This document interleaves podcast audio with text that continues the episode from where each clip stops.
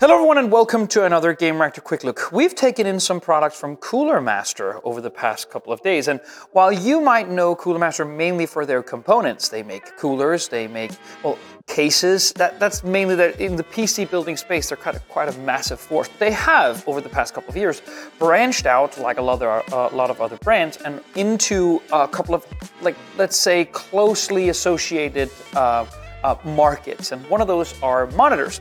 This is the GM2711S. So they clearly haven't found a way to make name branding uh, interesting, but that does not mean that this monitor isn't interesting all on its own. Because the main thing that I think you should be looking at here when you are trying to ascertain whether this monitor is for you is that this is 400 euros which isn't necessarily, you know, throw away like cheapskate money for a gaming monitor, but definitely belongs in the in the you know less price intensive tier.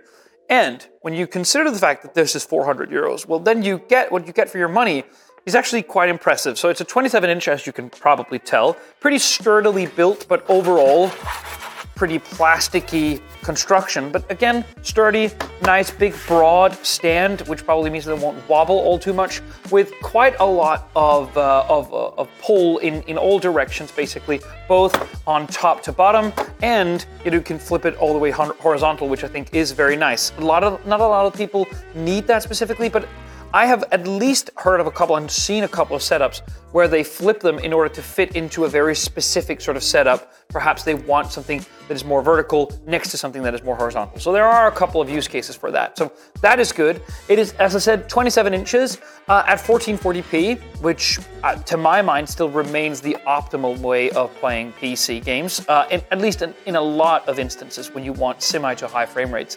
This only goes only goes to 180 hertz though. So if you are putting down sort of a baseline for 240, well, that, there's a, there will be one uh, a problem there. But 180 isn't exactly something to scoff at. Um, but at the same time, there's some really good stats here on the image quality front. So we're talking HDR 400 certified, which means they'll probably peak on portions of the panel to a lot higher than that. 95% uh, DCI-P3 color gamut coverage. We are seeing some of the pricier sort of OLEDs and IPS panels go higher than that and hit 100% DCI-P3. But for most things, including semi semi-professional video and photo editing, you're going to be just fine on 95% DCI-P3.